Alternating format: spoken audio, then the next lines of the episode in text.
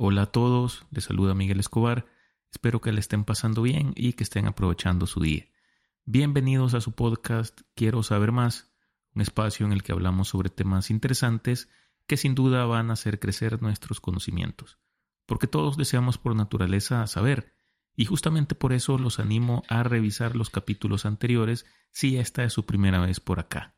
En este episodio hablaremos sobre un tema muy interesante que es la exploración espacial y su progreso en el tiempo. Como nos habremos dado cuenta, este día jueves 20 de abril de 2023, la empresa SpaceX del magnate Elon Musk realizó una prueba de lanzamiento de su cohete Starship en Texas, Estados Unidos, destacando que este cohete no solo es el más grande, sino también el más potente construido hasta la fecha, pero el tamaño y la potencia no fue suficiente para que el cohete ascendiera hasta orbitar la Tierra, y después de cuatro minutos de vuelo explotó. Según declaraciones del mismo Elon, este resultado no es considerado del todo como un fracaso, ya que lograron probar que el cohete diseñado por SpaceX tiene capacidad de despegue satisfactoria. Al alcanzar la marca de tres minutos después del lanzamiento, se le debía ordenar al propulsor Super Heavy separarse de la nave principal y caer en el Golfo de México, aproximadamente ocho minutos después de iniciado el vuelo. Pero esto no ocurrió. Starship debía continuar hacia el este, sobrevolando los océanos Atlántico, Índico y Pacífico, antes de acuatizar cerca de Hawái. El vehículo gigante alcanzó una altitud máxima de unos 39 kilómetros aproximadamente según datos de SpaceX. Hace 100 años, este tipo de sucesos eran totalmente inimaginables, pues en aquel entonces ni siquiera existían este tipo de cohetes, ya que este es un invento que se lo debemos a la industria bélica, y fueron justamente los alemanes quienes desarrollaron el cohete B-2, el primer misil balístico de largo alcance y primer objeto en llegar al espacio utilizado por los alemanes en la Segunda Guerra Mundial para bombardear Inglaterra, Bélgica y Francia. El principio de funcionamiento de los motores de los cohetes se basa en la tercera ley de Newton, la ley de acción y reacción, que dice que a toda acción le corresponde una reacción con la misma intensidad, misma dirección y sentido contrarios. Así, el cohete se desplaza hacia arriba como una reacción de la presión ejercida hacia abajo por los gases en la cámara de combustión del motor. Por esa razón, a este tipo de motores se les llama motores de propulsión a reacción. Con el final de la guerra, es decir, de la Segunda Guerra Mundial, tanto los estadounidenses como la Unión Soviética descubrieron que los alemanes tenían proyectos de investigación y desarrollo en materia de cohetes, y ambos reclutaron a científicos y técnicos especialistas en este ámbito, así como especialistas en armas, química y otro tipo de científicos de origen alemán, iniciando así la llamada carrera espacial, como resultado de la cual en 1957 los soviéticos pusieron en órbita el primer satélite llamado Sputnik, así como el primer ser vivo, una, una, perra llamada Laika, en 1961 llevaron a la órbita terrestre al primer hombre, Yuri Gagarin, y en 1963 a la primera mujer, Valentina Tereshkova. Pero a pesar de estos logros de la Unión Soviética, en 1969 los Estados Unidos lograron colocar a los astronautas Neil Armstrong y Buzz Aldrin en la Luna, en la misión Apolo 11. La Unión Soviética había planeado una misión tripulada a la Luna, pero canceló el proyecto después del éxito de los estadounidenses. Asimismo, lo cancelaron porque en realidad este tipo de proyectos pues eh, no tenían mucho apoyo en lo que era la Unión Soviética. Si bien es cierto, al principio de la carrera espacial los soviéticos tomaron ventaja, desde la década de los 70 los Estados Unidos, bueno, desde la década de los 70 hasta la fecha, los Estados Unidos han logrado importantes avances en la exploración espacial, incluido el aterrizaje de astronautas en la Luna y la exploración eh, de otros planetas. Entre 1969 a 1972, los Estados Unidos realizaron seis misiones tripuladas a la Luna. Destaca la misión del Apolo 17. Durante esta misión, los astronautas Eugene Cernan y Harrison Schmitt pasaron tres días en la superficie de la Luna, realizando experimentos y recogiendo muestras de roca y suelo lunar. Estos señores tienen el récord de mayor permanencia en la Luna. En este mismo año de 1972, los Estados Unidos también lanzaron la nave espacial Pioneer 10 en una misión para explorar el sistema solar exterior. La nave espacial pasó por Júpiter en 1973 y envió imágenes y datos valiosos sobre el planeta y sus lunas. En 1979, la nave espacial pasó por Saturno y envió imágenes detalladas de los anillos de este planeta. En 1973, siempre los Estados Unidos lanzaron la Estación Espacial Skylab. Fue la primera estación espacial tripulada de los Estados Unidos y estuvo en órbita durante seis años. En este tiempo, los astronautas realizaron experimentos científicos y llevaron a cabo reparaciones en la estación. Esto es importante debido al tema de las caminatas espaciales. En 1975, los Estados Unidos y la Unión Soviética realizaron una misión conjunta, la misión Apolo-Soyuz, en la que un equipo de astronautas estadounidenses se unió a un equipo de cosmonautas soviéticos en órbita alrededor de la Tierra.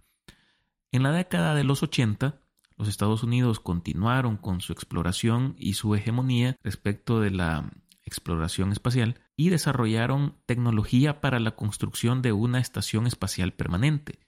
En 1981 lanzaron su primer transbordador espacial, el Columbia, en una misión tripulada. Los transbordadores espaciales eran una innovación significativa en la exploración espacial, ya que podían llevar cargas útiles más grandes y tripulación también más grande que las naves espaciales eh, anteriores no tenían capacidad para esta.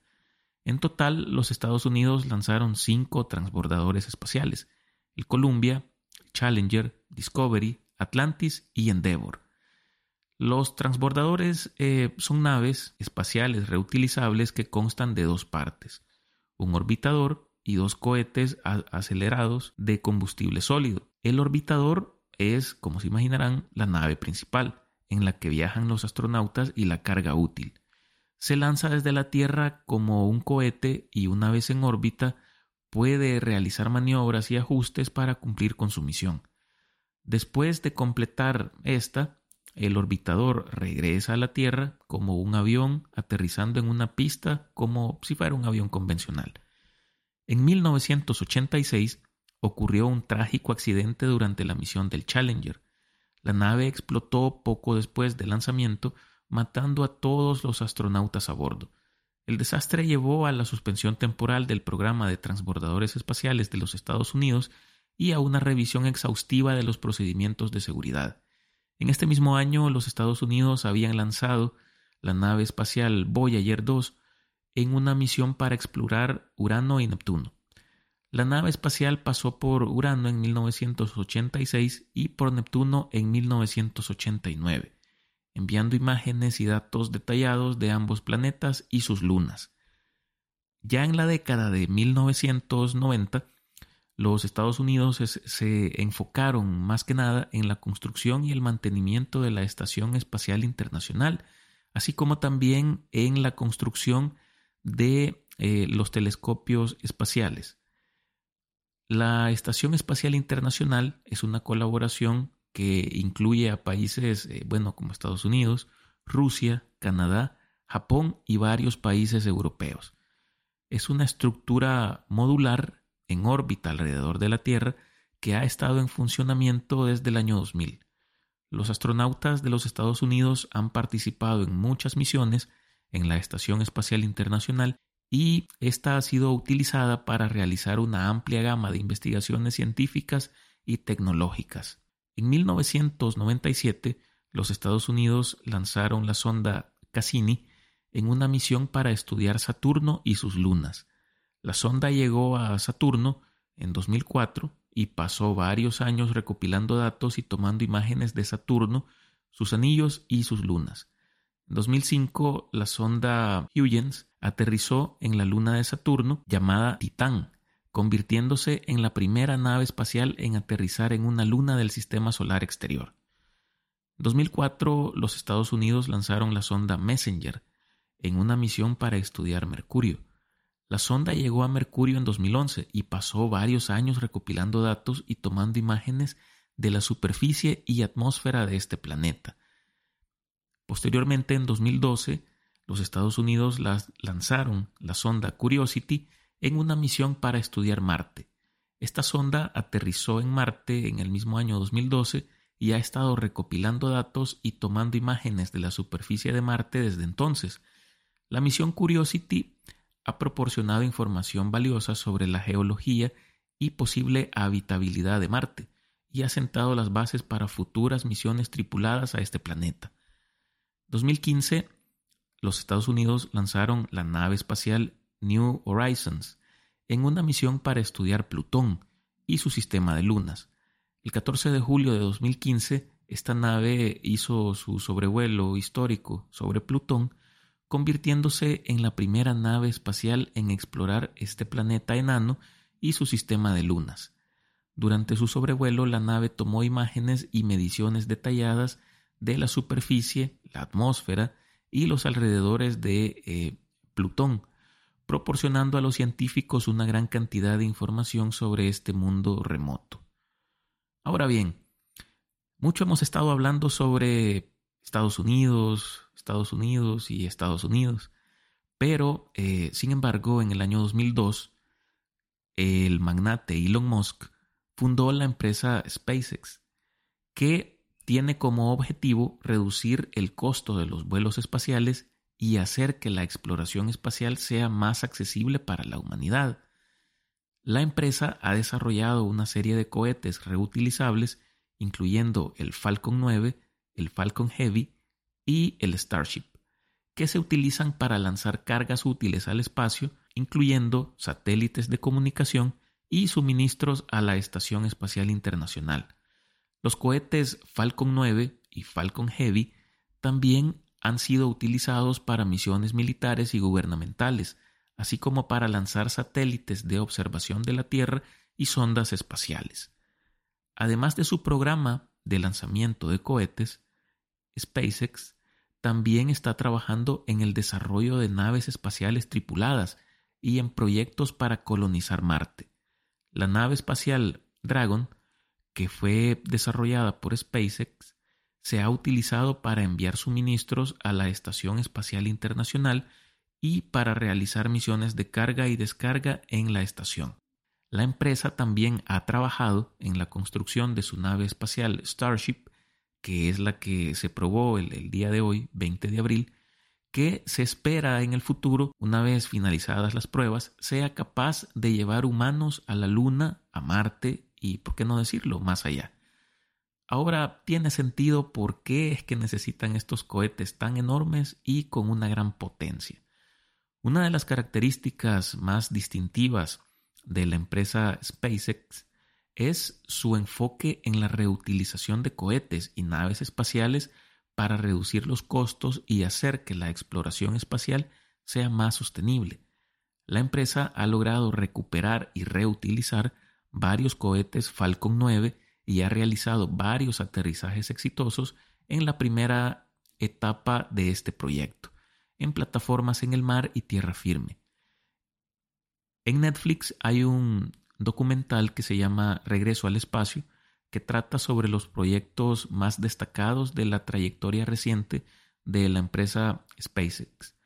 Personalmente se los recomiendo, está eh, muy interesante y pues vamos a poder nosotros entrar un poco más en, en materia sobre este tipo de temas.